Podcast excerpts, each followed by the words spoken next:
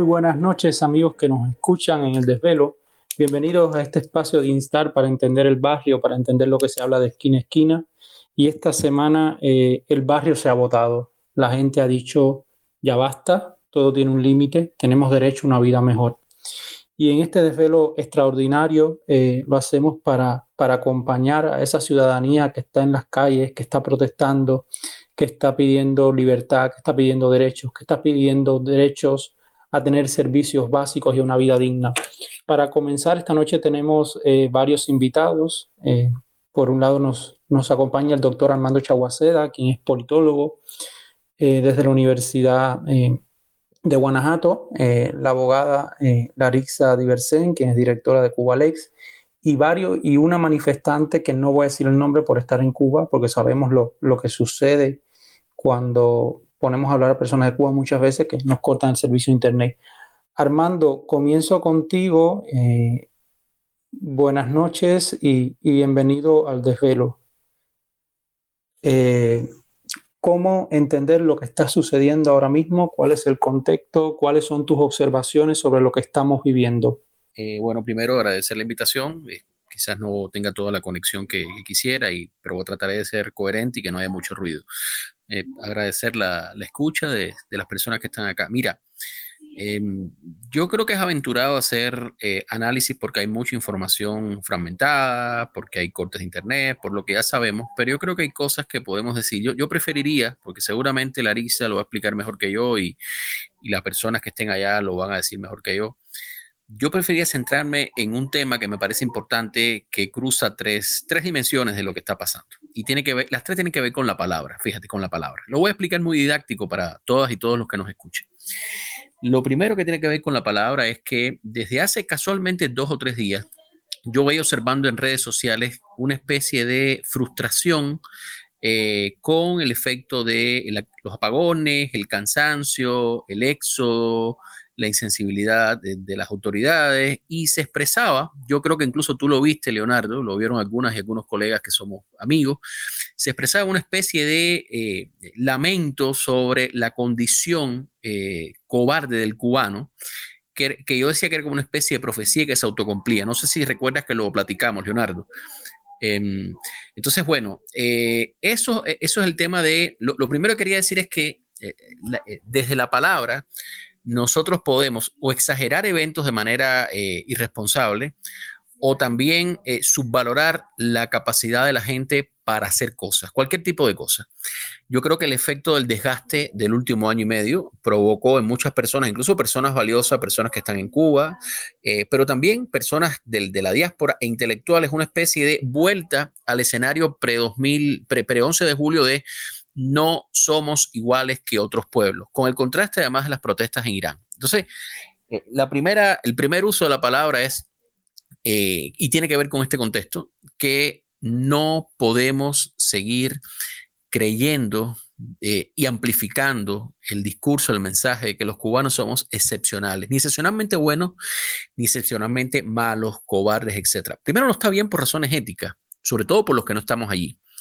Eh, pero segundo, no está bien porque en, en sentido práctico es algo que, desmoviliza. Si bien es irresponsable llamar a la gente a hacer cosas, acciones, sobre todo no estando en el lugar, también es como muy políticamente nocivo eh, culpar a la gente de su propia desgracia y creer que es una responsabilidad de la gente. O primer uso de la palabra, la palabra como, eh, como desmovilización, la palabra como mito del cansancio, la palabra como idea de que estamos tan jodidos porque nos, nos, merecemos estar jodidos. Y vienen toda la serie de frases, este, los pueblos tienen los gobiernos que se merecen, etcétera, etcétera, etcétera. Bien, la segunda cosa tiene que ver con el uso de la no palabra, el uso del silencio.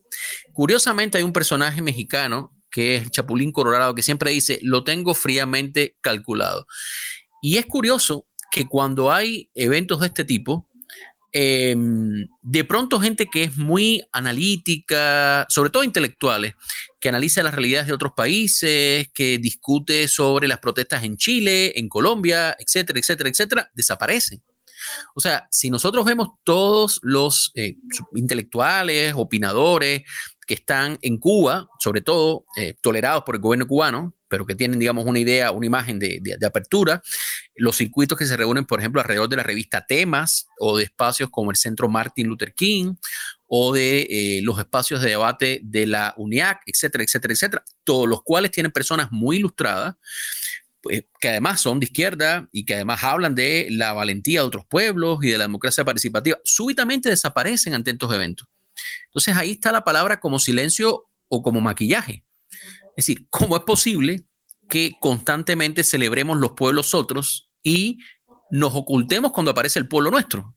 El pueblo nuestro en su realidad, como es negro, negra, mal hablado, chusma, como, como piensan, como pensamos, sobre todo las élites blancas intelectuales que son, ¿no? Lo estoy exteriorizando con todos los prejuicios que siempre pensamos y no confesamos. Entonces, de pronto, eh, junto con ese primer, primer uso de la palabra como pesimismo, que es un uso nuestro eh, en la ciudadanía, de pronto viene el silencio calculado, ¿verdad? De los intelectuales que por elitismo, por lo que sea, o sencillamente porque mm, no quieren reconocer que hay un pueblo pidiendo cosas y que un gobierno que los reprime, porque eso los obligaría a decir que el gobierno es represor. Están maquillando el asunto. Y yo quiero decir una cosa con eh, toda la mesura del caso y habiendo estudiado este fenómeno de las relaciones intelectuales políticas. En un momento de protesta popular y de represión de Estado, el uso o no uso de la palabra puede ser incluso para criminal para criminal. Es decir, si no se visibiliza una situación sin exageraciones, con, con el buen uso de los conceptos, las palabras como son, lo que hace es dejar en la soledad a la población reprimida, con un efecto además, que es que permite que la narrativa de, de, defensa del gobierno cubano fuera de Cuba se siga manteniendo como que, bueno, sí es un gobierno que tiene problemas, pero no reprime. Entonces, cuidado, porque en momentos como estos, así como es irresponsable eh, incitar a la gente, decir cosas que no pasan, es muy insolidario seguir callado. Y es muy irresponsable. Y lo tercero tiene que ver con una cosa que he visto hoy del señor, creo que es Iríbar, el nombre, un funcionario, que es algo que vi cuando, que vimos todos cuando el 11 de julio. Sí, primero, al calor de la, y es la, y es la palabra como herramienta de represión y desmovilización. Y es muy peligroso porque al calor de una situación que no se controla, se dice que la protesta es legítima, se dice que la gente tiene derecho a manifestarse, eh, pero se deja un pero. Y ese pero es la ventana abierta para cuando controlan la situación, criminalizar en masa, reprimir y olvidar la primera parte de la oración que decían al calor de la cosa caliente, que es que la protesta es legítima. ¿no? Entonces, bien sea la palabra como eh, poca confianza en nosotros mismos, como desmovilización, que es muy común de lo que estamos viviendo, bien sea la palabra como silencio, como maquillaje de la represión, como silencio vergonzante ante la represión, que es muy típico de, nosotros los intelectuales que queremos seguir teniendo un espacio tolerado, eh, cortesano dentro del régimen. Eh, y uso cortesano porque así era la, corte del rey Luis XVI. ¿no? Había un grupo de gente que podía discutir de todo, este, pero no discutía de lo que le pasaba a la gente afuera. Y lo tercero, eh, la palabra como instrumento de, de, represión, la palabra como instrumento de confusión de los manifestantes, como instrumento de dejar una imagen hacia afuera de tolerancia. O recuerden que incluso Díaz Canel, los días después de la protesta, decía que había revolucionarios confundidos y que había legitimidad de protestar y lo dijo Rubén Remigio. Y después todo eso fue agua que se llevó eh, la corriente porque esas mismas personas autorizaron una represión masiva, incluso vulnerando las garantías del pueblo cubano dadas hasta en la constitución.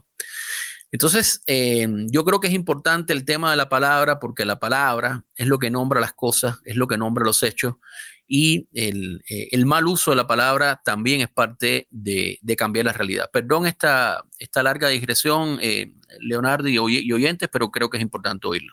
Disculpa, Armando, que, que, tenía el micrófono cerrado y estaba hablando. Agradecerte por porque hayas estado hoy aquí con nosotros, por, por tus observaciones que siempre son tan agudas y sobre todo por, por ese llamado que, que haces a, a, ciertas actitudes intelectuales que inclusive después del 11 de julio hemos visto de, de no embarrarse con la realidad de la gente con la gente que sufre y sobre todo con los sujetos que son el centro de las investigaciones de, nosotros como intelectuales. Yo creo que eso es algo muy importante y que no se puede perder en ningún momento de perspectiva, porque esa ciudadanía empobrecida y dañada por, eh, por el totalitarismo la que está diciendo que, que no aguanta más. Está diciendo con sus palabras, no puedo perdón, Leo, perdón, Leo. Y, y, también creo que lo dije, pero quizás no quiero que se pierda eso también. Y la responsabilidad de las personas que estamos en la diáspora. Eh, yo creo que eh, es tonto, es torpe y es ilegítimo pedirle a un pueblo, primero lo cual además ha estado desmentido por los hechos, pero valorar a un pueblo del que somos parte y en el cual nunca fuimos actores especialmente radicales, porque si me lo dice alguien que fue un opositor eh, frontal, que estuvo siempre claro, que entendió las dinámicas del autoritarismo, yo por lo menos puedo respetarle, puedo decir, bueno, es desmoviliza, confunde, no es lo que está pasando, la gente sencillamente se repliega, pero no, es culpa de la gente tener el, desgobierno que tiene, en fin, eh, pasa en otros pueblos, etcétera, pero por lo menos es coherente, pero yo creo que tener un poco de decoro cuando hay mucha gente afuera mandando a pinchar. Eh, lo cual, insisto, no corresponde con la realidad de un pueblo que ha protestado como puede, con lo que puede, frente a una simetría de fuerzas terrible, pero encima eh, mandando a, pinchar. Si, si usted no se va a montar en un bote para ir a Cuba, si usted no va a llegar eh, como llegaron, como llegó Fidel, como llegó Martí, como llegaron muchos expedicionarios en muchos momentos, eh, si usted no va a hacer eso, teniendo más recursos tecnológicos que nunca en la historia, GPS, lanchas, lo que sea, si usted no va a hacer eso, entonces no mande a la gente a inmolarse. Ejerza sencillamente la empatía, la solidaridad, acompañe lo que pasa como puede, eh, mande ayuda al tipo que pueda, eh, incluso ayuda que no sea para las movilizaciones, ayuda en primer lugar para la gente que está en un desastre. Eh, ha habido incluso criterios de que no hay que llevar ayuda, no hay que mandar ayuda, en fin, parece esas cosas mm, como muy torpes y muy quizás al calor de la polarización, pero sobre todo no juzguemos y no incitemos a, la gente a hacer aquello que no fuimos capaces de hacer. Gracias, Armando. Eh, es muy importante eso porque sobre todo sabemos que en las ciencias políticas el timing se da sobre el terreno, el timing de los procesos, disculpa, eh, la matriz de los procesos se da sobre el terreno y eso es algo que no podemos perder de perspectiva. Y imponer a un pueblo que, que está saliendo porque no puede más es también humanamente muy reprochable, respetando las visiones de cada cual. Eh, yo le paso ahora la, la, palabra a una de mis invitadas, que, que, la tenía en silencio, porque últimamente tenemos que tener los invitados en silencio. Eh, tengo a Lisbeth Moya, eh, quien, aparte de ser mi socia, eh, estuvo participando en, la, en, una de las protestas anoche. ahí estuvo, nos estuvo regalando videos en el día de hoy que, que por ahí trataremos de compartir. Después del IFE tendré otro invitado y después a la ARIXA para que nos dé un barniz eh, legal, sobre todo ante posibles detenciones y excesos policiales. Liz, buenas noches y bienvenida al desvelo por segunda vez. Te tenemos como invitada. Buenas noches y buenas tardes aquí en Cuba, ¿no? Eh, para mí y para todos los que están conectados a esta hora. ¿Me escuchan bien? Sí, te escucho perfecto. Estoy un poco eh, traumatizada por, por la conexión, que no hemos tenido conexión esta noche y me falla de vez en cuando. Tranquila, tranquila, no pasa nada. Tenemos paciencia. Este programa nació bajo los asedios de la conexión, así que así vivirá por siempre. Eh, Liz, mm, ¿qué ha reclamado la ciudadanía en las manifestaciones? O sea, lo que tú has podido ver y, durante tu participación.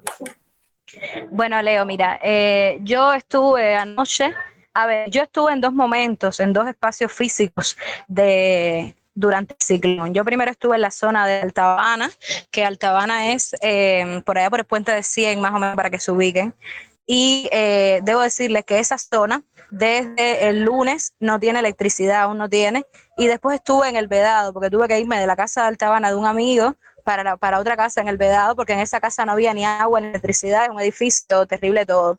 Después me enteré que en la zona de Altabana la gente también salió a protestar y que hubo enfrentamientos bastante fuertes con la policía.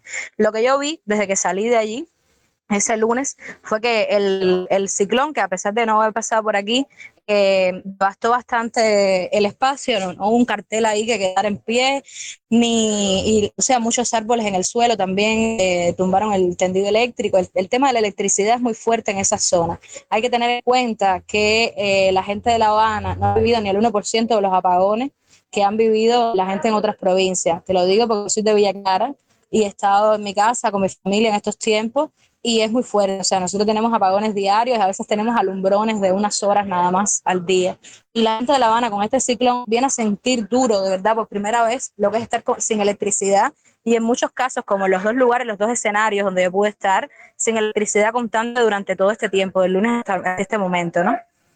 Entonces, eh, hay que tener en cuenta también el tema de la alimentación en Cuba, que está en un momento de crisis total, cada día es más caro comprar comida, las tiendas en MLC son exclusivas para unos pocos que pueden tener acceso a esa moneda eh, inventada por el gobierno. Y em, básicamente el abastecimiento antes del ciclón de comida estuvo difícil porque hay una crisis en Cuba con el pan ahora mismo y la gente no pudo acceder eh, al pan, que es una cosa tan básica y que además no perecedera o perece eh, mucho después que otros alimentos y la gente en estos tiempos usa más ese tipo de alimentos que en otras ocasiones. También eh, vi en ambas zonas que no había mucho abastecimiento de alimentos en general y los precios de lo poco que había subieron, escalaron eh, de una forma casi impagable, ¿no?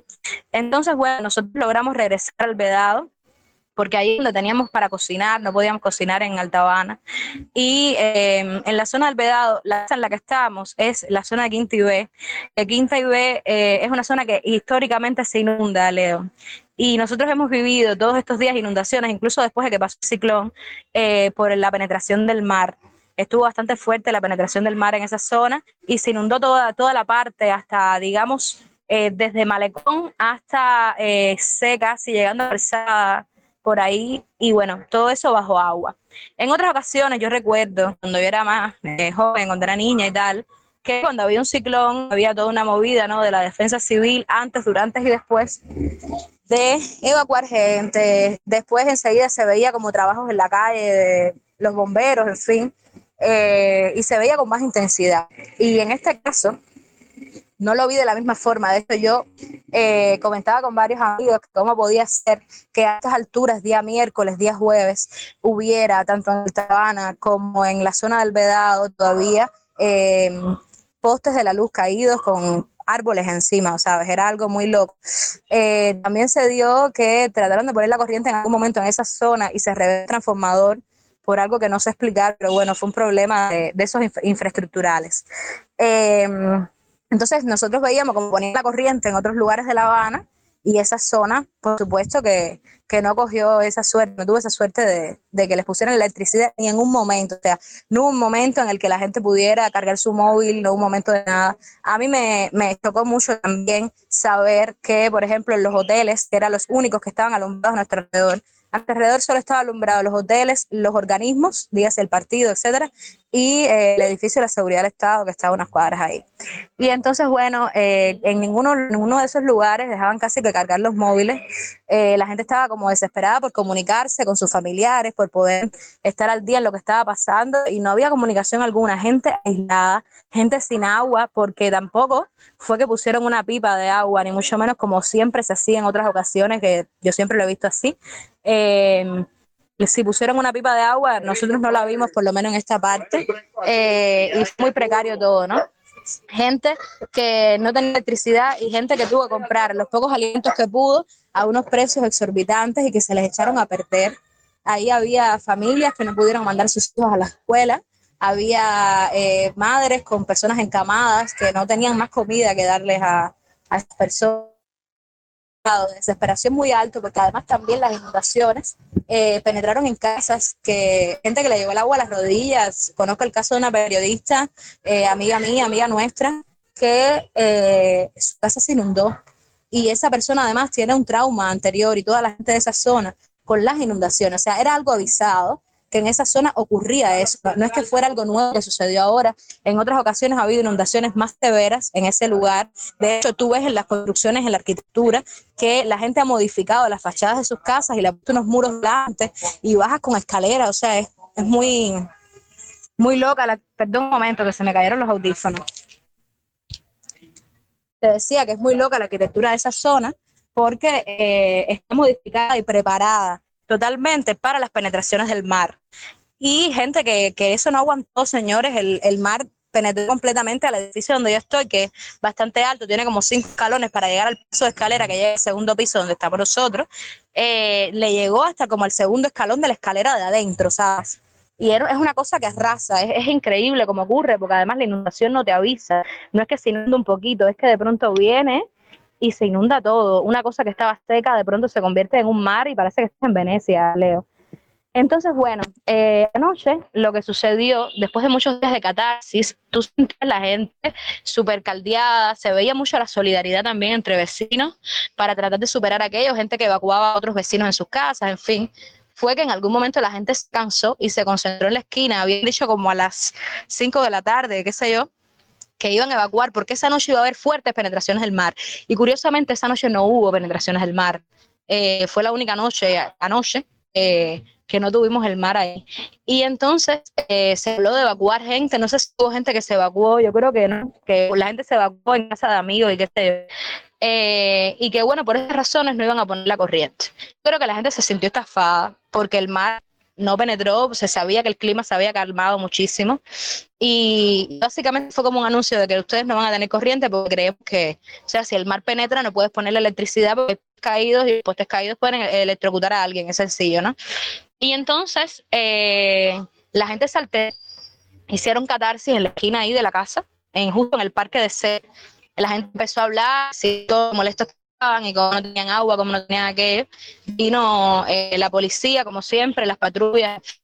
La gente estaba muy silenciosa después porque se asustaron, pero de pronto nada importó. La gente eh, se puso con la policía a decirle, mira, pasa esto.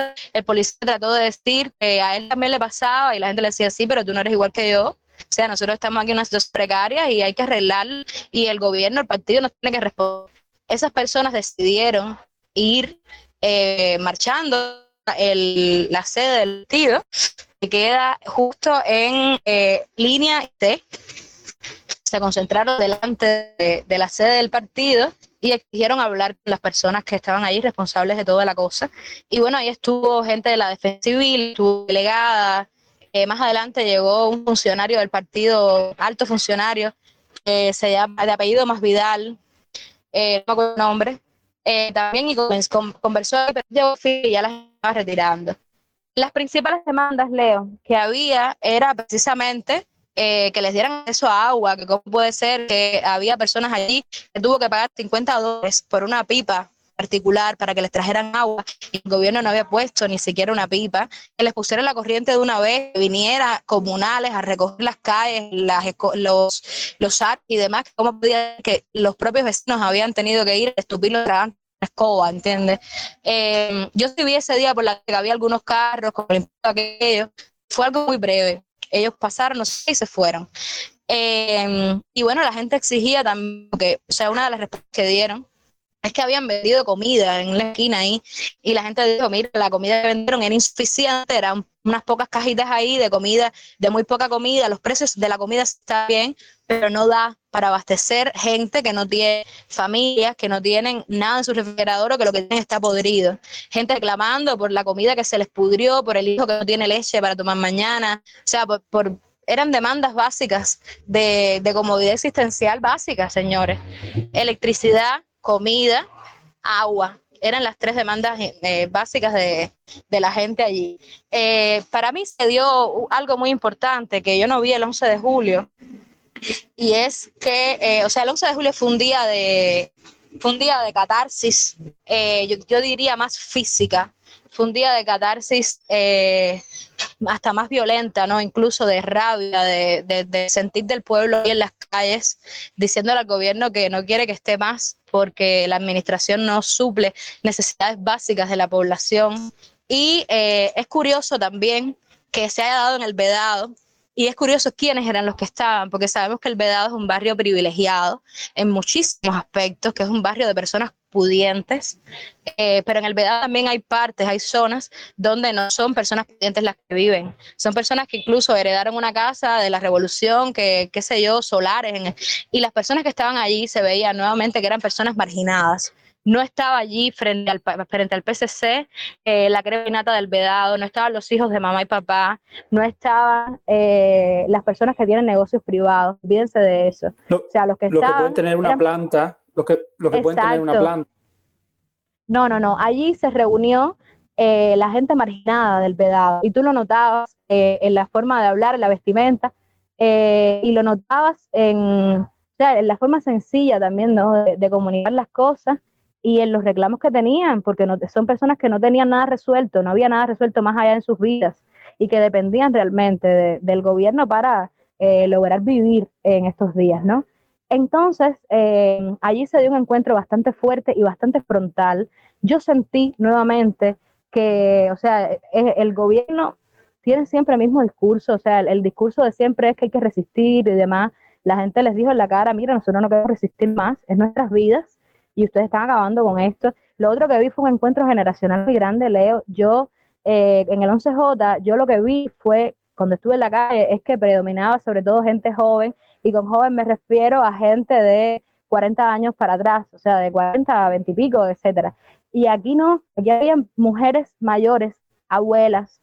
Una abuela en particular que me partió el corazón, que yo dije, esta mujer le va a dar un infarto aquí, que esa señora le dijo, porque además es una señora de la generación inicial de la revolución, una señora que es fidelista incluso, eh, y le dijo, a mí Fidel, cuando Fidel esto no pasaba, que es como la típica frase, a mí Fidel me enseñó a decir la verdad y le voy a decir la verdad a ustedes, la verdad es que ustedes son unos ineptos. se lo dijo en la cara, pero además se fueron muy frontales. O sea, la gente le decía así, si ustedes no van a gestionar bien esto, si ustedes no previeron esto como gobierno, renuncien, hagan algo, pero nosotros no tenemos la culpa, ¿entiendes? Eh, nunca Cuba ha funcionado así, Cuba tiene muchos problemas, pero a este nivel nunca hemos llegado. ¿Por qué ustedes no han ido? No, no habían ido ni por primera vez a la cuadra hablar con la gente, y entonces estaban tratando de dar explicaciones, explicaciones que no eran soluciones, ¿ok? Explicaciones que eran eh, paliativas, era, se resolverá en el futuro, y la gente decía que futuro si llevamos una pila de horas sin corriente. Me acuerdo de un momento que uno oí, no sé, no sé de qué era, si era de la defensa civil o no, osó decir de que no, si Puerto Rico lleva no sé cuántas horas eh, al día sin electricidad. Y la gente le decía, yo no vivo en Puerto Rico, vivo en Cuba, a mí no me importa lo que pasa en Puerto Rico, a mí me importa el plato de comida de mi hijo y me importa eh, tener electricidad para dormir en paz y para poder cocinar mis alimentos y para poder preservarlos, ¿entiendes? Eh, entonces, bueno, hubo mm, eh, bastantes encontronazos ahí con las autoridades, ellos intentaron explicar, no fueron violentos, debo aclararlo, señores, la, la, verdad por encima de todo. Hubo un momento cuando estábamos en la cuadra ya antes de ir para el partido, que sí un policía que se quiso ser gracioso y dijo, estaría bueno para caerles a palos a todos. Y eso eh, lo escuchamos los que estábamos cerca de él y se lo dijimos además a las autoridades del partido, que cómo podía ser que ese policía, si el pueblo se había referido a él de manera respetuosa, dijera eso, que si esa iba a ser la salida, ¿no? Había un compañero mío que está aquí y que me gustaría darle paso para que hablara Leo, que es Osmel, que estuvo con nosotros en este momento, eh, y que, bueno, él planteó muchísimas bandas también, eh, de la población allí y parte de eso, incluso más que yo y más que los demás que estábamos allí.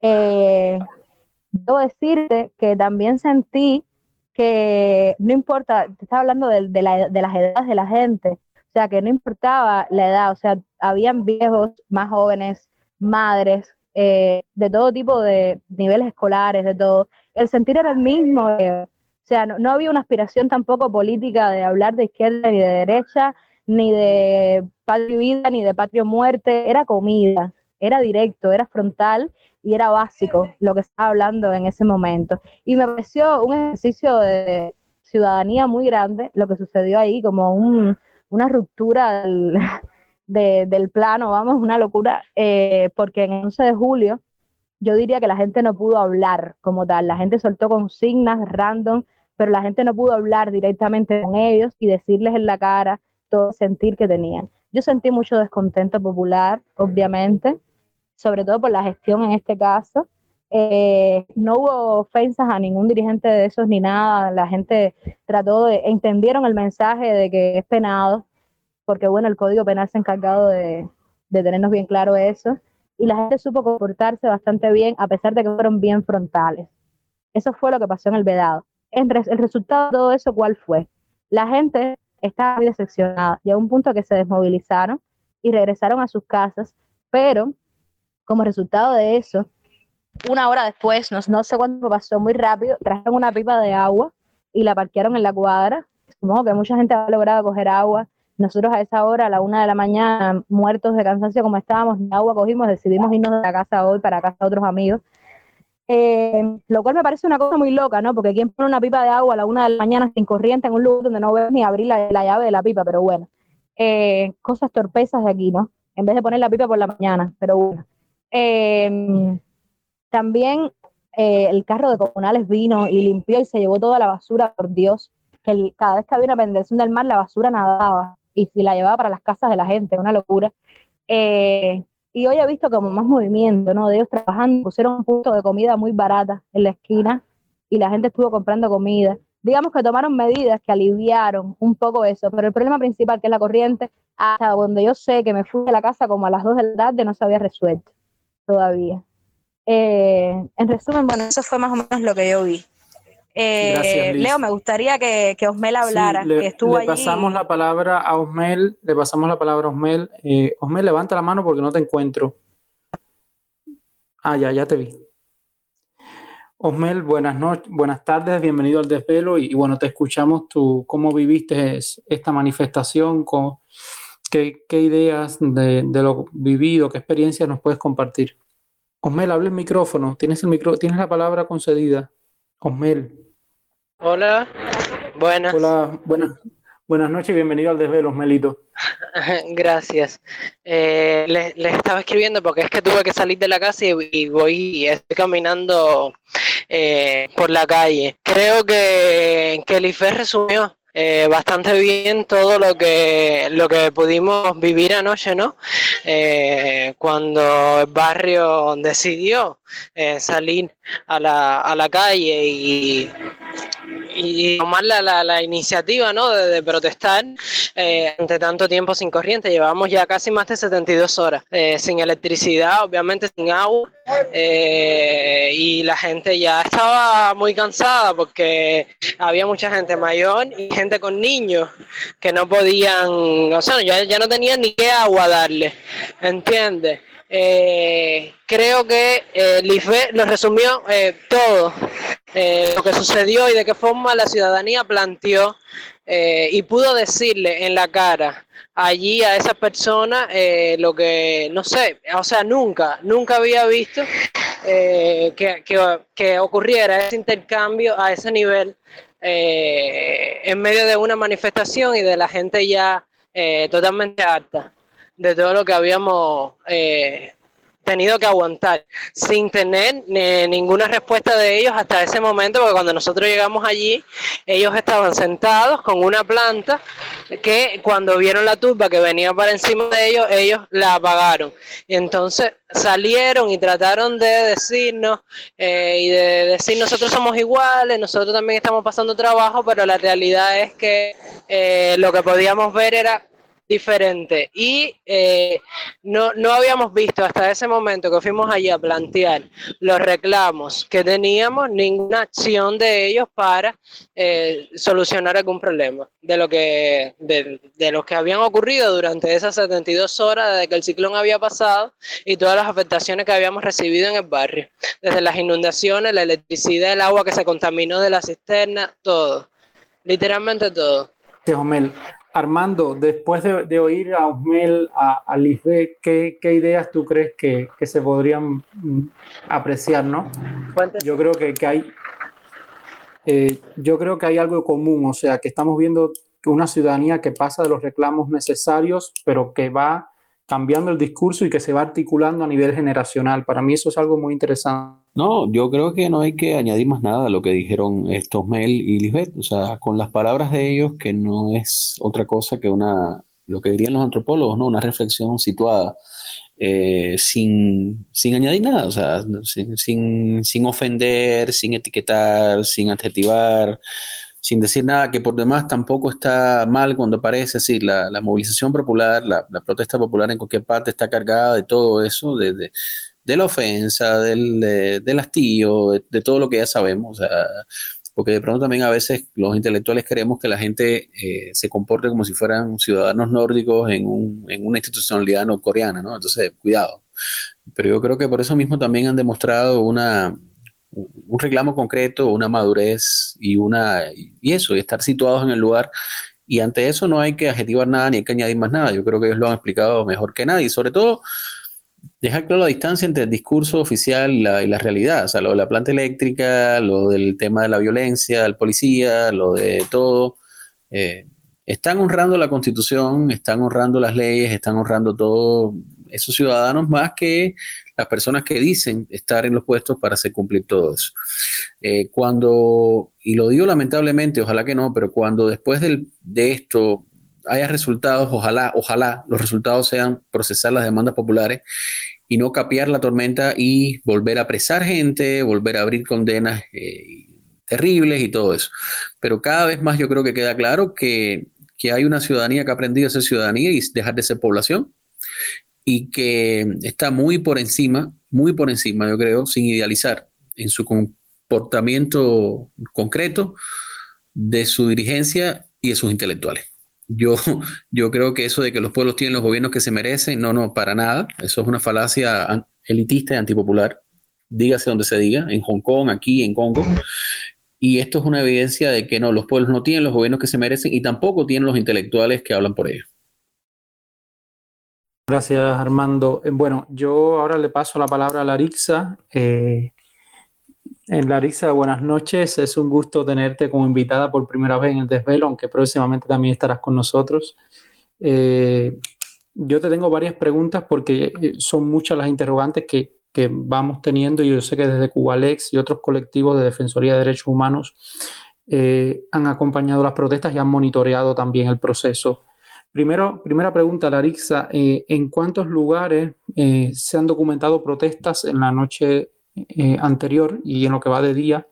Y sobre todo también porque en muchas provincias, en muchas ciudades de provincia, por lo menos a mí me han llegado reportes de cacerolazos masivos en, en barrios, en comunidades.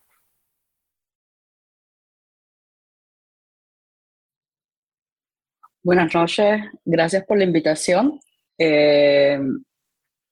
Lo cierto es que llevamos varios días monitoreando la situación eh, relacionada con, el, con Ian, eh, cuando pasó um, por Pinar del Río, y aunque estábamos previsto que la situación incluía ¿no? un agravamiento de la situación y las condiciones que ya habían previas, ¿no? porque eh, hemos venido observando que la crisis energética ha sido un, un punto clave en, en, todo, en todo este tema y que evidentemente se iba a grabar con Ian, pero nunca esperamos que se fuera a ver un apagón total en todo el país y que, por supuesto, en ese contexto las protestas eran eh, locales principalmente, iban a pues, pues aumentar, ¿no? Y con ello también asociado a los cortes a Internet y, evidentemente no nos equivocamos en, en, hacer esa proyección. Eh, las principales eh, protestas que hemos visto en estos días están en La Habana, es donde más hemos podido localizar. Estamos guiándonos por inventario, que es el que está llevando un registro de, de, estas protestas. Nosotros sí estamos recopilando información, sobre todo las que están sucediendo en Arroyo Naranjo, que ya el 11 de julio del año pasado, la Winera, una de las comunidades de, de Arroyo Naranjo, eh, también eh, fue uno de los lugares donde más fuerte se reprimió las protestas del 11 de julio, pero hemos recibido reportes de eh, protestas en Arroyo, en Playa, el Marianao, y creo que todavía no hemos podido tener confirmación de esa, por lo menos en, en, Nuevita y de Ciudad La Habana también en Guanabacoa. No hemos podido todavía como que localizar los puntos exactos porque no hay internet en Cuba, no, no, es imposible en esas condiciones recibir información y muchas veces incluso confirmarla, ¿no?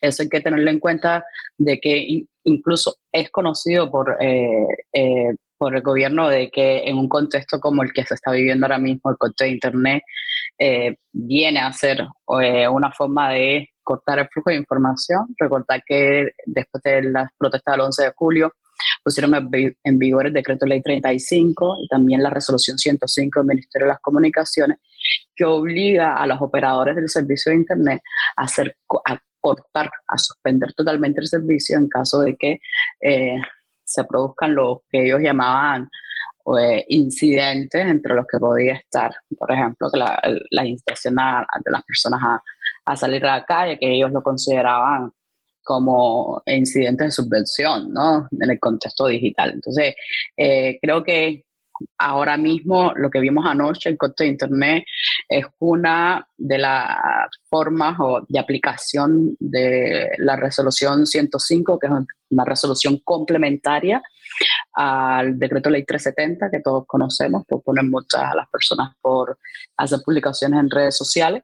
Entonces, ahí también estamos pendientes de cómo el Estado, a pesar de la falta de recursos y centrarse en resolver las primeras necesidades eh, en, este, en este contexto, donde se han agravado las condiciones de vida de la población, está centrado en evitar que haya eh, un flujo de información. También vimos y observamos con mucha preocupación el despliegue de fuerza policial en las, en las horas de noche ayer, que fue donde más fuimos registrando algunas localidades en protesta.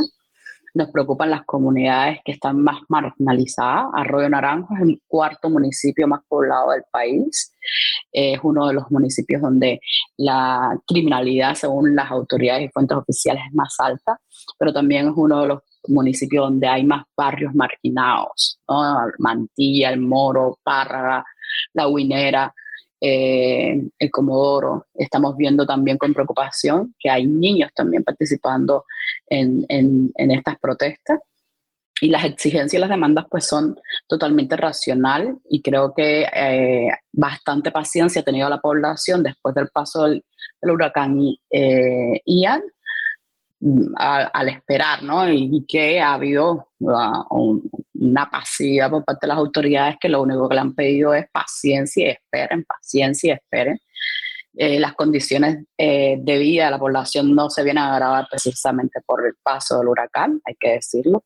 Ya se venían agravando desde hace varios años y el, el 11 de julio, las protestas de julio del 11 de julio del 2021 fue una una prueba de ello. Hasta ahora la situación se ha deteriorado, pero en estos últimos meses se está volviendo mucho más difícil y el Estado ha aplicado, ha adoptado medidas que ninguna tiene el objetivo de resolver esa situación de derechos humanos que está ahora mismo y que tiene que ver incluso con la subsistencia de la población en cuanto al acceso a alimentos, incluso acceso a medicamentos, acceso a servicios básicos como es el servicio de electricidad, agua, eh, que es, es, fundamental y estamos viendo la ineptitud para poder eh, pues acceder a eso. Sin embargo, también en, en, las pocas imágenes que hemos podido ver de las protestas, las movilizaciones eh, que hay de, la, de, patrullas, carros, de las boinas negras. entonces estamos entendiendo de que sí hay recursos, por ejemplo, para los combustibles en los que se tiene que movilizar a todas las fuerzas militares, sin embargo, para poder eh, eh, garantizar servicios básicos, uh, pues no hay. Estamos viendo dónde el Estado está poniendo sus prioridades y eso también es un motivo de preocupación eh, para el país. O sea, lo que más nos está preocupando es la, la represión y la imposibilidad de conocer lo que está pasando en el contexto real con la aplicación de eh, las normativas del decreto ley 35, la resolución 105 del Ministerio de las Comunicaciones, el decreto ley 370, que impide el flujo de información y está colocando en situación de riesgo muchísimas personas. Decir que cuando un Estado tiene incapacidad, o sea, no puede porque no tiene los recursos para satisfacer las necesidades básicas de la población, tiene que obligatoriamente recurrir a la cooperación internacional, solicitar ayuda humanitaria. Hasta ahora el Estado no ha pedido esa ayuda humanitaria, por ejemplo, sí lo hizo durante el incendio cuando se vio en la incapacidad de controlar eh, este, este incendio de grandes magnitudes. Sin embargo, ante la crisis que tiene ahora mismo, no solo con el sistema energético, sino con la posibilidad de ofrecer acceso a servicios básicos y acceso a alimentos y medicamentos a la población en un contexto bien difícil, no está solicitando ayuda humanitaria eh, y tampoco ha abierto canales para que la propia sociedad civil, ya sea al interior de Cuba y desde fuera de Cuba, la sociedad civil cubana pueda también ayudar a las personas, no solo a sus familiares, sino a todas las personas que se puedan, eh, abrir una cuenta bancaria para que la gente deposite dinero para cuestiones de emergencia, como vi que, que hizo el, Ministerio de Relaciones Exteriores, no es una forma de pedir ayuda humanitaria, no es una forma de crear diferentes canales para que entre la, la, misma población y sociedad civil en general, eh, entendí en sentido amplio, pueda eh, socorrer, dar ayuda a las personas más necesitadas. Las condiciones en Pinar del Río eh, son críticas,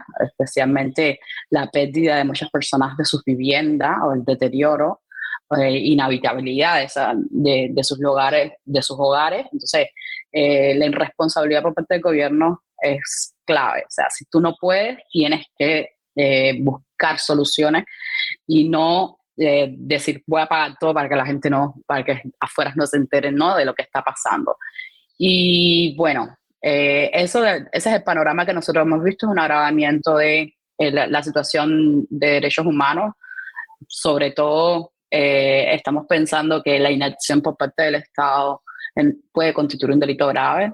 En el derecho internacional, eh, la soberanía no está por encima de los derechos humanos y el Estado no tiene los recursos para poder dar eh, todo lo que la población necesita para subsistir. No estoy hablando de privilegios, no estoy hablando de, eh, no sé, saben a lo que me refiero, estamos hablando de cuestiones necesarias, básicas, servicios básicos imprescindibles, eh, tiene que recurrir a la cooperación internacional. Sabemos que eh, si el Estado la pide, o sea, incluso los canales humanitarios que ya en el 2021, cuando, en la situación de la pandemia, sociedad civil estaba exigiendo que abrieran, creo que es otro momento para que el Estado eh, durante un, buen tiempo pues permita a la sociedad civil lo que, hacer lo que él no tiene la capacidad de hacer. No tiene la capacidad de movilización que tiene sociedad civil, no tiene la capacidad de llegar a muchas más personas como tiene sociedad civil, los diferentes grupos lo que puedan hacer.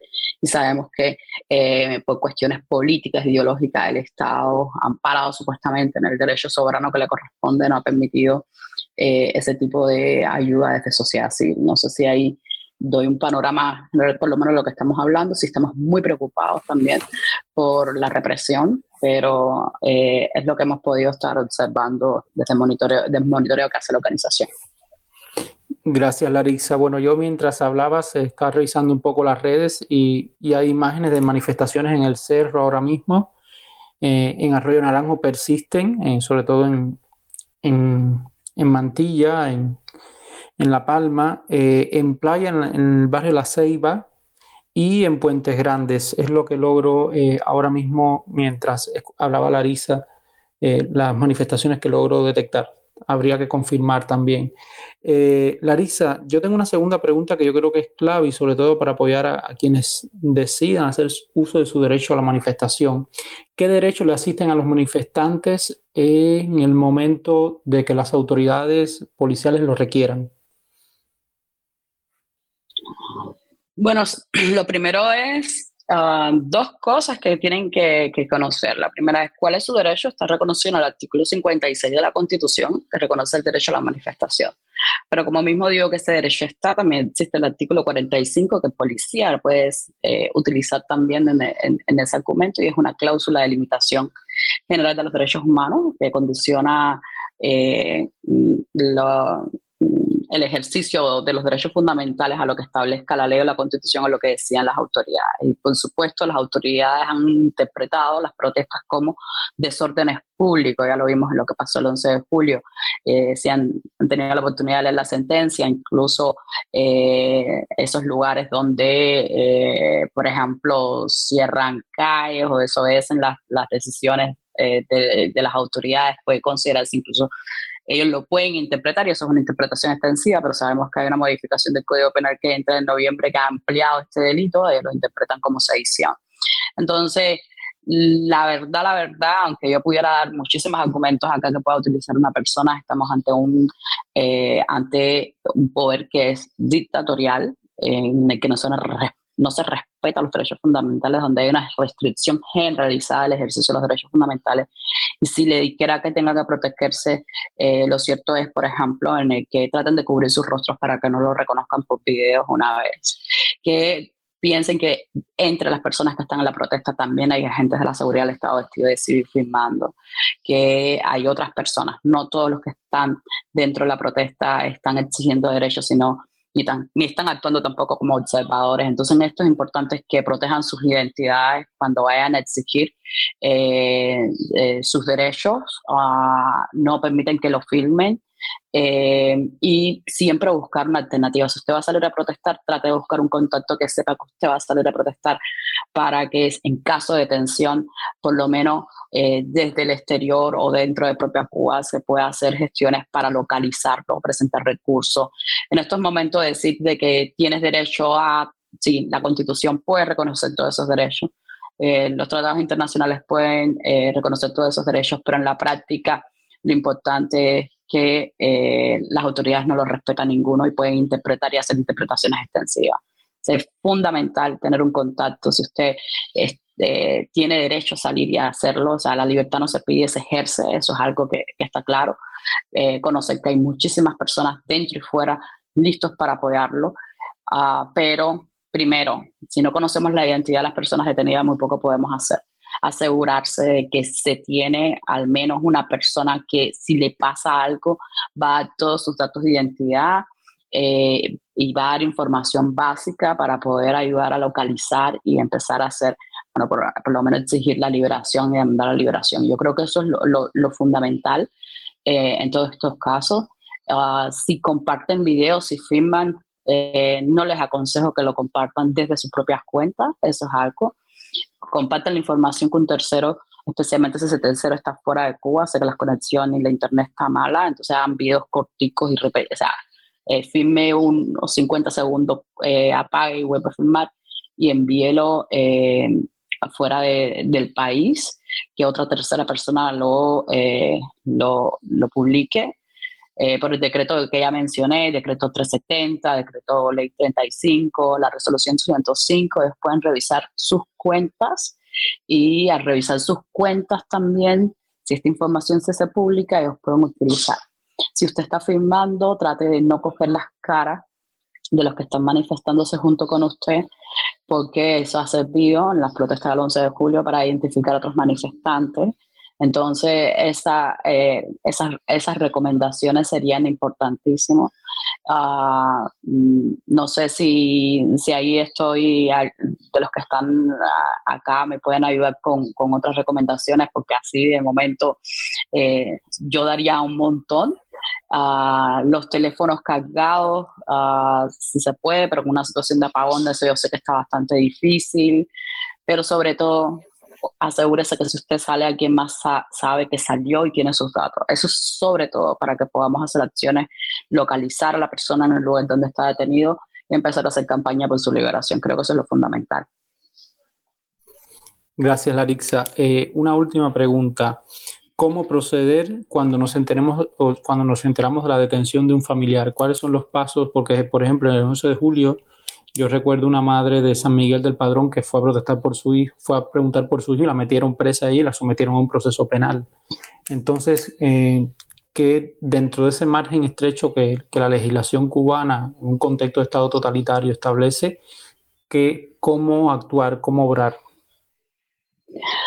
Bueno, eh, como contexto totalitario, decir que cualquier recurso legal que uno vaya a presentar a nivel interno es totalmente ineficiente.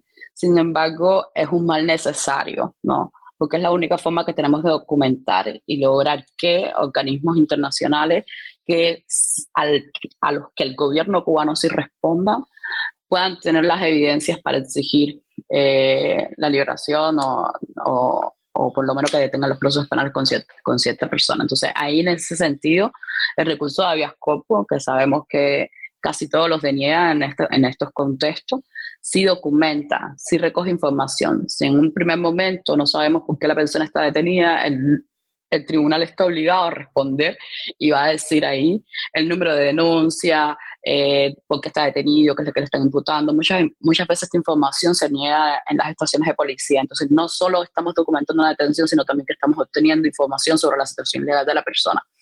Eh, el recurso de habeas corpus no es un recurso que no está regulado en la ley de procedimiento, no es un recurso en el que haya que eh, emplear o sea, mucho tecnicismo legal eh, en ese sentido. Entonces, ese podría ser uno, sobre todo a, la hora de hablar con las autoridades, sabemos que ellos utilizan eh, bastante la ofensa y la violencia verbal.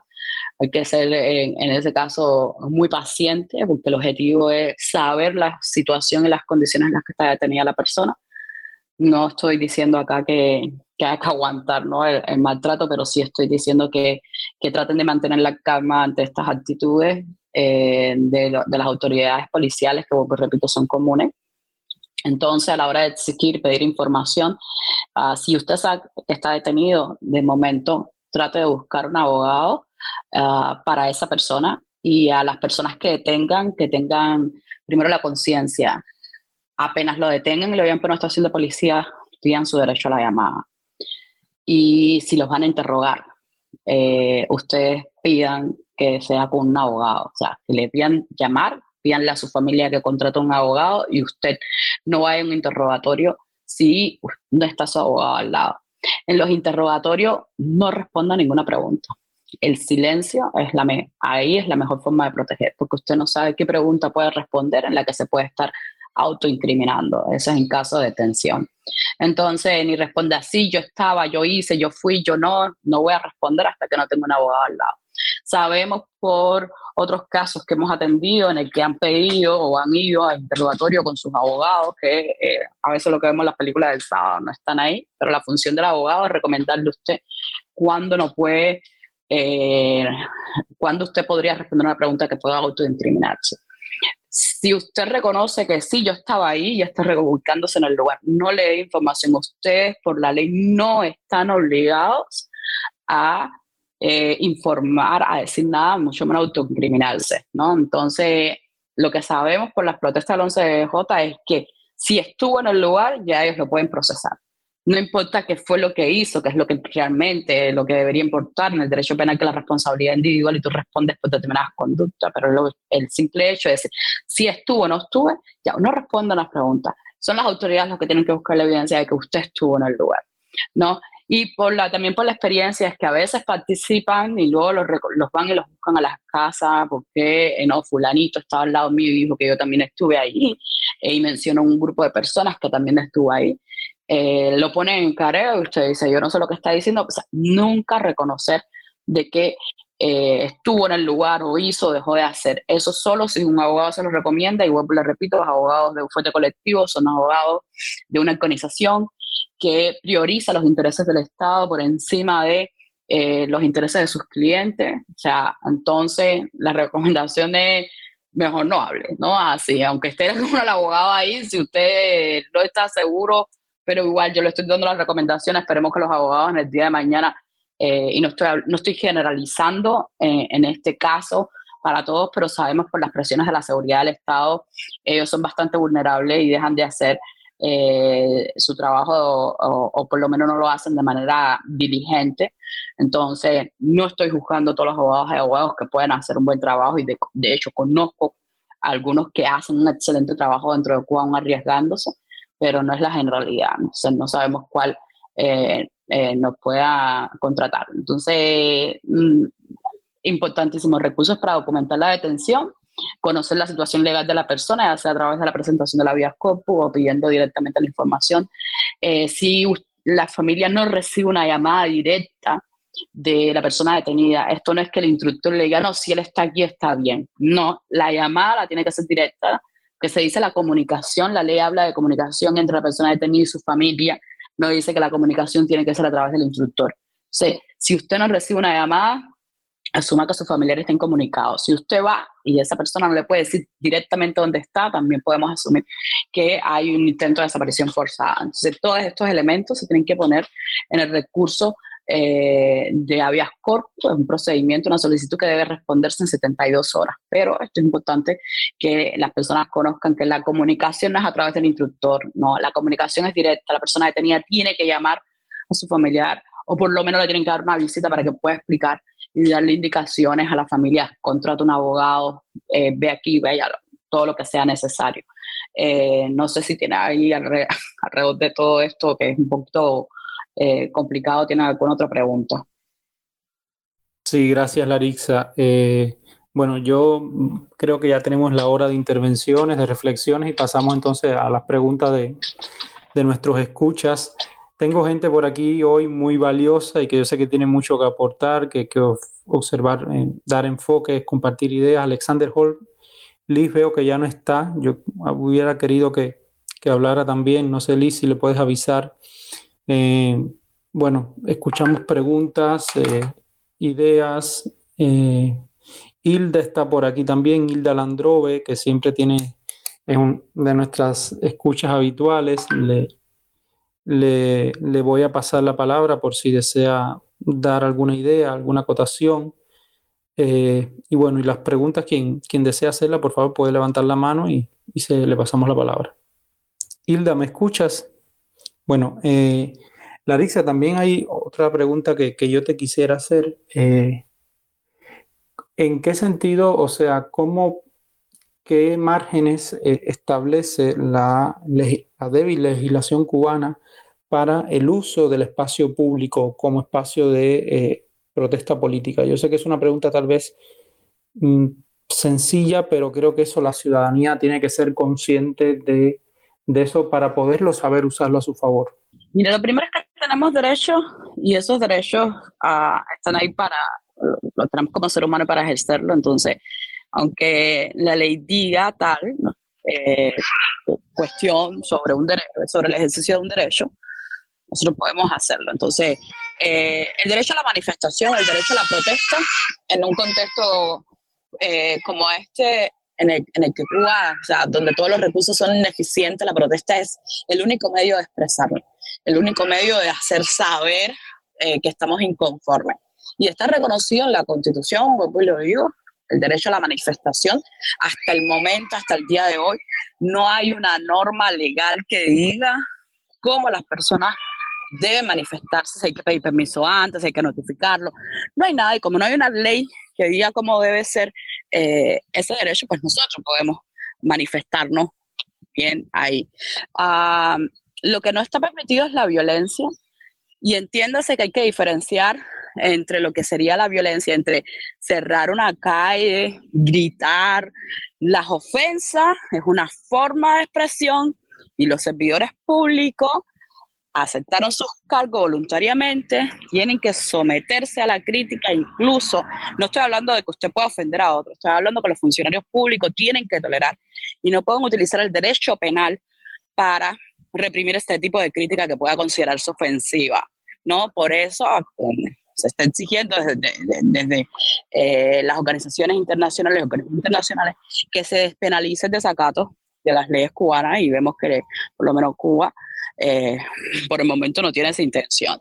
Entonces, ¿qué es lo que dice la ley acerca del espacio público? no hay una ley que diga cómo podemos utilizar el espacio público para manifestarnos. O sea, solo está reconocido el derecho a la manifestación y en Cuba, por ejemplo, si el gobierno dice convoca a una manifestación por lo que sea, primero de mayo, ¿a quién le piden permiso a esa gente? Se hacen manifestaciones en Cuba. ¿Por qué las manifestaciones que hace el gobierno, si puede hacerlas, utilizar el espacio público, los ciudadanos cuando quieren expresar su descontento, cuando la protesta es el único medio para poder expresar su descontento, no lo pueden hacer y se interpreta como si fuera un delito de sedición, un delito de desorden público. El orden público hay que tener acá que el orden público no se puede utilizar para restringir derechos. O sea, si bien es, una, si es un límite el ejercicio de los derechos, el orden público eh, la preservación del orden público, la tranquilidad ciudadana, lo que sea, no quiere decir que no puedan haber protestas. El orden público está para mantener las monedas para evitar la violencia. Que si tú quieres manifestarte, eh, lo puedas hacer y que ese orden público haya la tranquilidad suficiente, o no digo tranquilidad no en el sentido de que tú no puedas gritar o no puedas tocar las cazuelas o sea, los ruidos, no. Estamos hablando de que eh, no hay enfrentamiento entre dos grupos, por ejemplo, como ha pasado con los mítines de repudio, donde los adeptos al gobierno van y, y el 11 de julio agredieron con palo. O sea, si realmente fueran a proteger el orden público, los agentes del Estado no hubieran permitido que un grupo se enfrentara a otro. Eso es proteger el orden público, no impedir que un grupo no ejerza sus derechos y utilizar a otro grupo para también eh, impide el ejercicio de esos derechos mediante la violencia. Entonces, como te digo, no es que en Cuba ahora mismo existe una ley que diga cómo las personas pueden utilizar el espacio público para manifestarse, porque no existe. De hecho, está en el cronograma legislativo, todavía no hemos visto que, no sé si estoy segura, pero creo que es el Ministerio de Justicia el responsable de hacer eh, esta, esta normativa acerca del derecho de, de reunión y manifestación, cómo se debería ejercer. Incluso también es responsable de la nueva ley de asociación. Eh, no, hay, no, hay una, no hay una norma. Hoy, hoy, al día de hoy, eh, no hay una norma que diga cómo nosotros debemos utilizar el espacio público para manifestarnos. Gracias, Larixa. bueno, si alguien, Hilda, no sé si logras tener conexión. Te, te, decía en plan tus observaciones que siempre son tan agudas sobre, y, te había invitado a que te unieras al, chat para que nos compartieras también tus ideas de, de, lo que se ha vivido en estos días y sobre todo eh, porque has seguido de cerca todo este proceso de, de, las protestas ciudadanas. Hilda, te perdimos yo creo. Hilda, ¿me escuchas? Bueno, perdimos a Hilda. Eh, le paso la palabra a Marta. Hola, Hilda, ¿me escuchas? Noches. Buenas noches, Marta. Bienvenida al desvelo. Gracias, Leo. No sé si puedo hablar ya. Sí, sí, sí, puedes hablar, te escuchamos. Vale, gracias. Mi pregunta era para Larixa. Eh, estoy viendo que en las redes sociales eh, hay, he visto hace poco la, un tweet de, Coco Fariña diciendo que la oposición estaría con el pueblo. Ahora mismo hay muchísimas zonas de Cuba que están, que están, que se han tirado para la calle, vamos. Y, y en Twitter hay varios especies ahora mismo abiertos hablando sobre el tema. Y hay una, una sensación general de que, o, yo tengo esa sensación de que la gente no cree que los opositores eh, vayan a estar con el pueblo ahora, eh, allí con el pueblo tirándose para la calle. Y yo pienso que, que una razón puede ser los, los, eh, las leyes esas nuevas que sacaron, perdóname que yo no recuerdo, creo que había un artículo, creo que era el 370 o algo así, había artículos que hablaban sobre el tema de, de la expresión, de expresarse públicamente contra los contra los dirigentes allí y eh, yo quería saber si, si tú crees, Larixa, que esas últimas, esas últimas leyes que se han inventado esta gente tengan realmente el efecto ese de evitar que los opositores salgan a la calle a unirse al pueblo por evitar ser encarcelados de nuevo y que realmente en la cárcel no, no ayuda en nada que ellos estén en la cárcel, ¿no? Entonces yo quería saber si hasta qué punto esas leyes pueden, pueden estar influyendo para que ellos realmente no puedan ejercer su derecho de estar con el pueblo manifestándose como ellos. Esa era mi pregunta, gracias. Gracias a ti, Marta. Eh, bueno, Larisa, antes que pasarle la palabra, eh, pasarte la palabra a ti, vamos a escuchar a Hilda y después le, le respondemos a, Marta. Yo creo que es un tema que, que muchos también tenemos que, que dar opiniones, ¿no? Y, y, podría generar un buen debate. Hilda, te escuchamos.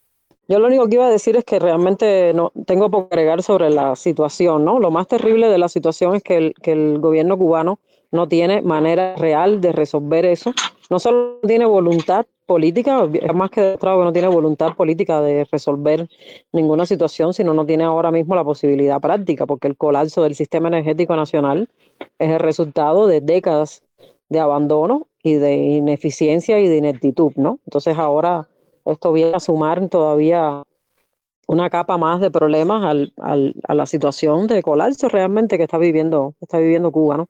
Yo lo único que quería agregar era que, que es impresionante y que, bueno, Larisa mencionaba un poco de los organismos internacionales. Creo que hay que hacer una presión muy significativa con los organismos internacionales porque el nivel de desentendimiento con el tema de Cuba es impresionante, ¿no?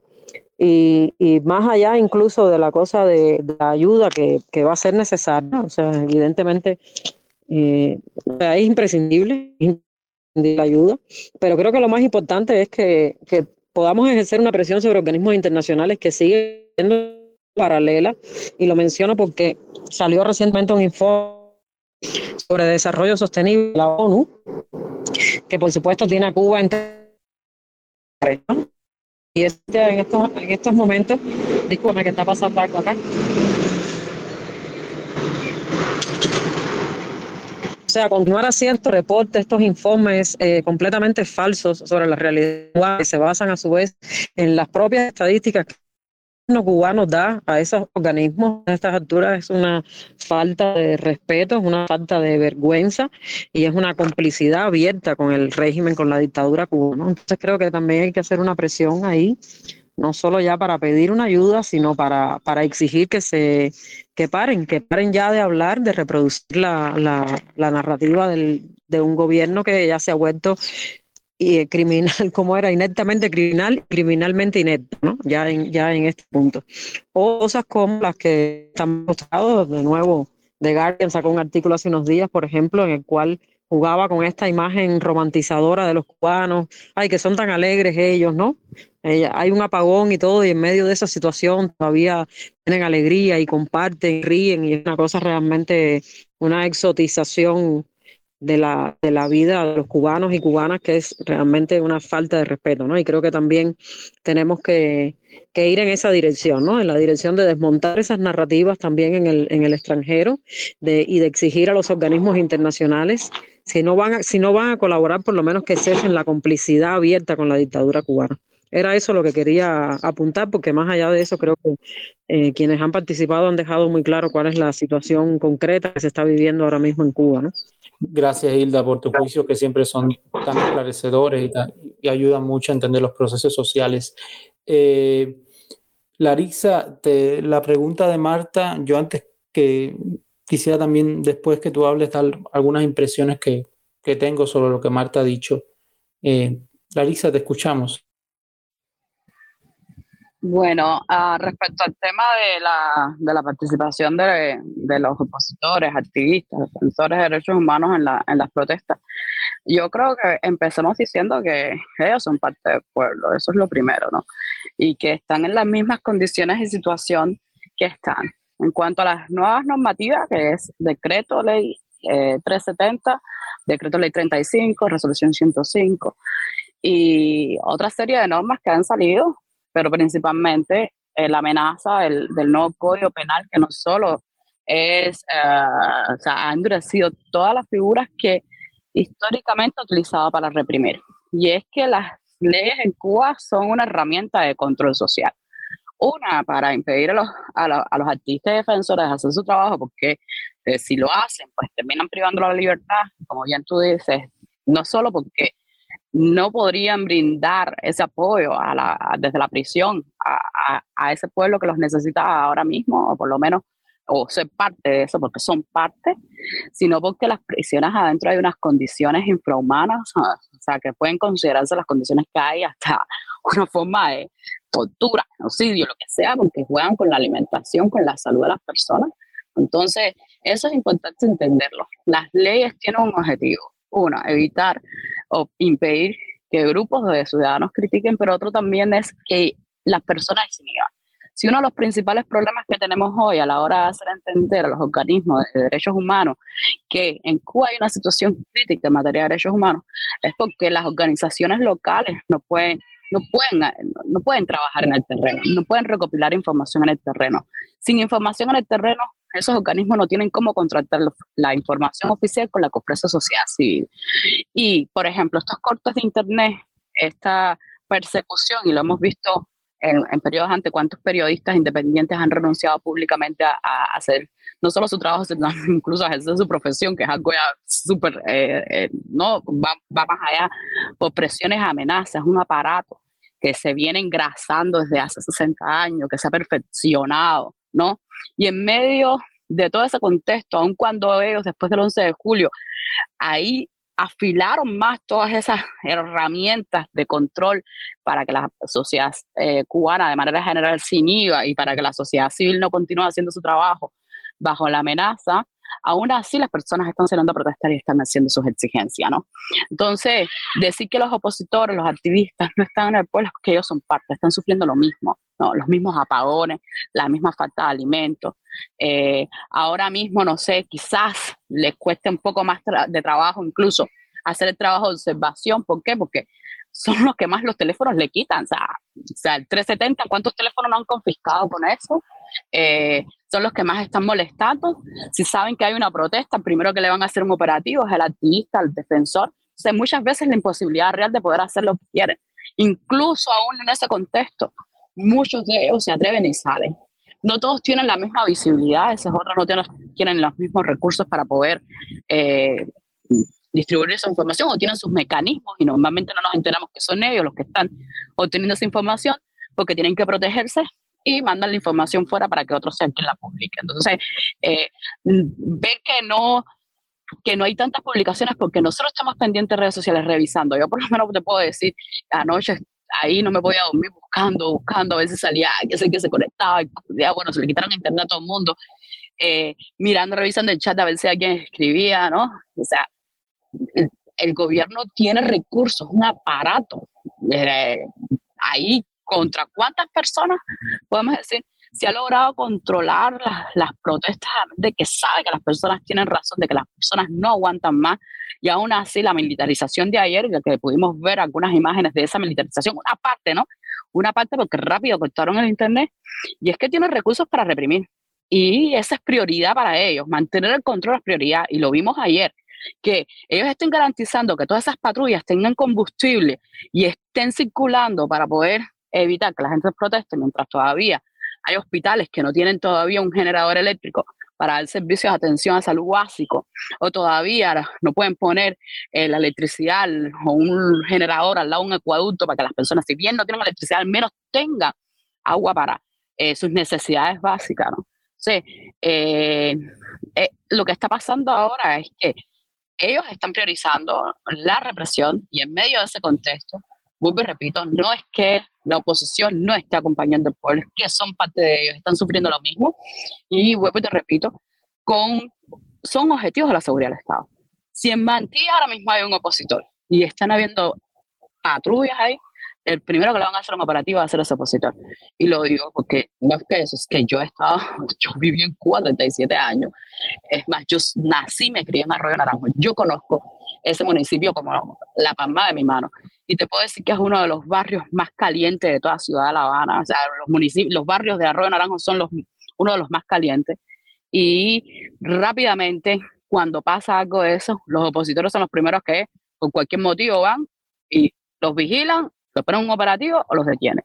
Entonces, no sé si ahí respondo a tu pregunta, pero las leyes sí tienen ese objetivo, están dictadas y puestas en vigor con el objetivo de controlar a la sociedad en general y de manera particular y que los opositores, activistas, defensores de derechos humanos y periodistas hagan su trabajo. Gracias, Arixa.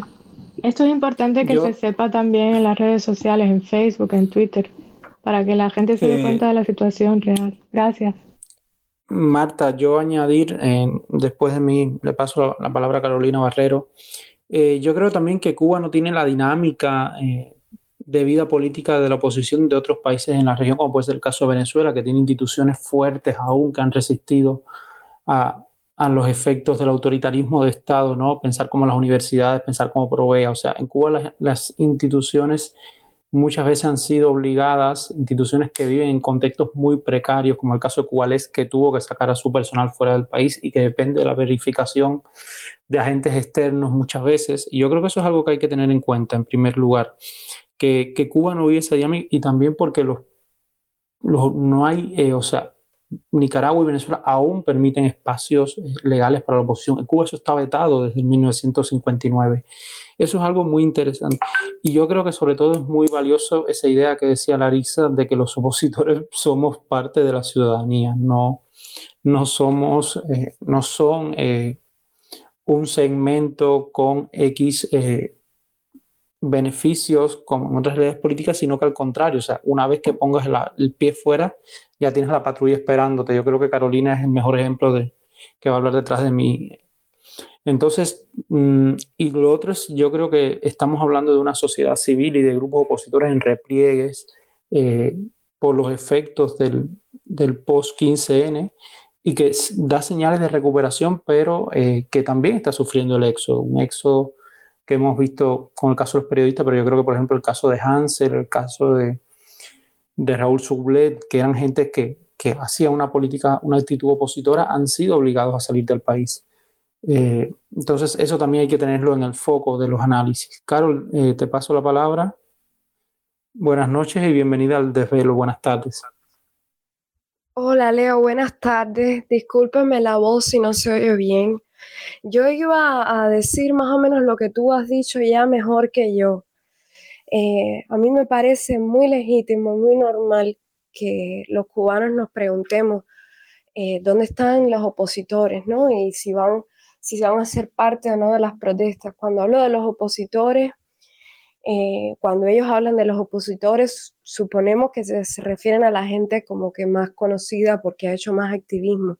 Pero lo cierto es, lo ha dicho Larissa, lo has dicho tú, lo has dicho tú, que en Cuba, sobre todo, somos activistas. Nosotros como sociedad civil, a diferencia de otras dictaduras latinoamericanas como Nicaragua y como Venezuela, no tenemos una clase, por suerte también, en, en alguna medida, una clase política, unas organizaciones políticas maduras, porque a diferencia de esos países, Cuba desde 1965 solo tiene un partido político, es el único país de las Américas en esa condición, el Partido Comunista. Esto es muy importante que nosotros lo entendamos, porque tampoco eh, a veces no, nos, nos pedimos más de lo que podemos dar y la verdad es que hemos dado muchísimo más. Es ya un milagro que con esa anestesia, digamos, que esa extirpación de todos nuestros derechos civiles de asociación y de nuestros derechos políticos también, la sociedad civil cubana haya sido capaz de, eh, de tener la vitalidad que tiene hoy. Esto es lo primero, ¿no? Y de que incluso tener eh, lo que podemos llamar que son opositores, pero que en realidad muchos no somos más que activistas y no somos tampoco otra cosa que la propia gente que sale a la calle, ¿no? Había un comentario también de, de que me parece que es importante tener en cuenta, eh, o sea, que es importante entender y a la vez eh, reflexionar acerca de él, ¿no? Que es que probablemente esa gente que más se conoce eh, necesita de, cuidarse, ¿no? Y no de sobreexponerse, porque efectivamente son quienes primero tienen una patrulla, a quienes los van a llevar presos, eh, si acaso logran salir, eh, y que ya tenemos suficientes presos políticos, ¿no? Tenemos más de mil presos políticos, esa es la otra cuestión. Hay muchos opositores que están presos, no es que no existan, es que están presos en, la otra cosa que Cuba es más que todo el resto de los países de América Latina, incluyendo las otras dos dictaduras, es que tiene más de mil presos políticos. Eso es una cifra eh, desopilante. Eh, o sea, no solo eh, es el récord de las Américas, sino que casi que en, en, el mundo. Y si uno piensa en la cantidad de habitantes que tiene esa islita, es todavía más, o sea, que nos deberíamos, eso nos debería también llenar o sea, de la certeza de que de pueblo borrego no tenemos nada y, de, que esa dictadura de Blanda tampoco, ¿no? Entonces hay una buena parte de esos opositores que están ahí, en prisión. Hay otra buena parte que está en el exilio, porque ha sido forzado al exilio, porque no solo hay que poner una pistola a alguien en la cabeza para forzarlo al exilio, hay muchas maneras de hacer esto. Eh, y, hay, y hay mucha gente que está ahí. Están los otros que están dentro de Cuba, como muchos de los que están en este chat, que con inmenso valor, yo estoy segura que a esta hora están haciendo todo lo que pueden primero por ayudar, pero también por resguardar lo que pueda quedar para no añadir más desgracia al problema. Pero no obstante a eso, teniendo en cuenta todo eso, sí que es verdad que nosotros los opositores, todos los activistas, eh, de dentro y fuera de Cuba, porque Cuba es más que ese adentro y afuera que el régimen quiere hacernos ver. Cuba también es un país que está más allá de su geografía, es un mapa de afectos que ya no lo define la geografía. Por eso todos nosotros, más allá de esa diferenciación, tendríamos que hacer un mejor trabajo para estar a la altura de las circunstancias y, poder ofrecer una alternativa a esta situación de crisis. Eh, no importa eh, del posicionamiento ideológico o no que podamos tener, eh, más allá de cualquier ideología, esto realmente va de democracia contra autoritarismo, va de derechos humanos contra autoritarismo, y ahí todos deberíamos poner, hacer un stop, hacer una parte, poner en primer lugar las cosas que, que, están más allá de nosotros mismos y que están en función de ese bien común y podernos cohesionar, que no es lo mismo que estar unidos, podernos al menos poner de acuerdo para dar una alternativa y una respuesta a esas demandas de manera conjunta, porque si no, somos bulla, somos bulla unos por aquí, otros por allá, no, no, no hacemos músculo para realmente precipitar el fin de la dictadura. Somos pequeños grupúsculos eh, en todas direcciones eh, y a mí si algo me preocupa de este tiempo y me ha tenido enferma, literalmente enferma, es que no seamos capaces de hacer eso, o sea, no seamos capaces de estar a altura eh, en un momento como este para ofrecer esa alternativa. Y creo que en eso todos nos debemos concentrar y tenemos que poner todas las energías, todas las, las capacidades eh, para encontrar esos puentes comunes, ¿no? Lo dejo aquí, Leo, gracias. Gracias, Carol, gracias por tus criterios. Bueno, si alguien desea hacer alguna otra pregunta, compartir alguna idea, eh, Leo, me dijiste algo, yo se me desconectó. No, que te agradecía, que te agradecía. Eh, bueno, si alguien, Carol, si puedes cerrar el. ah, ya, vale, gracias. Que se que un relay. Bueno, si alguien desea compartir alguna otra idea, alguna pregunta, eh, alguna observación. Liz, Larixa, ¿alguna otra idea? No, yo agradecerte por la invitación. y bueno, acá vamos a estar um, pendiente de, lo, que, lo que pasa en Cuba. Ojalá que, que sean menos los costos de Internet para que, para que podamos recopilar mayor información y, nada, eh, que sepan, principalmente en Cuba, de que hay una sociedad civil dentro y fuera, que si bien tal vez no lo pueda hacer de manera tan física, si estamos al pendiente, ¿no? estamos aprendiendo porque yo creo que el Cuba nos vuela todo y como se llama el programa nos desvela todo también. Gracias, Larixa. Eh, bueno, agradecerte a ti, a Liz, a todos los que han hablado eh, por estar aquí hoy en el desvelo, en este espacio de INTAR para entender el barrio y sobre todo, como yo decía hoy, ahora que el barrio ha salido y que ha dicho, eh, stop, basta, tenemos derechos, somos personas, queremos vivir mejor, nos merecemos vivir mejor. La semana próxima volvemos a nuestro lunes de siempre a las 5 horas de, la tarde, hora de Cuba, 11 de la noche, hora de peninsular, acá en España. Eh, y vamos a hablar sobre los haceres, vamos a hablar sobre los vínculos Venezuela-Cuba-Nicaragua. Para ello vamos a tener al doctor eh, Guillermo Aveledo de la Universidad Católica de Venezuela y Oscar Grandío. Eh, vamos a estar hablando a raíz de este informe que se ha publicado de la misión para la observación de los derechos humanos en Venezuela de las Naciones Unidas y, vamos a un poco a desentrañar estas alianzas que todos sabemos que existen, pero que son muy importantes repasar y sobre todo teniendo en cuenta eh, este escenario de protesta que ya se vivió en Cuba, que se ha vivido en Venezuela y que se ha vivido en Nicaragua y donde sin dudas los celebros contensores y, represores de, estas protestas han ha sido la inteligencia cubana. Así que bueno, que tengan muy buenas noches todos y gracias por estar aquí en el desvelo.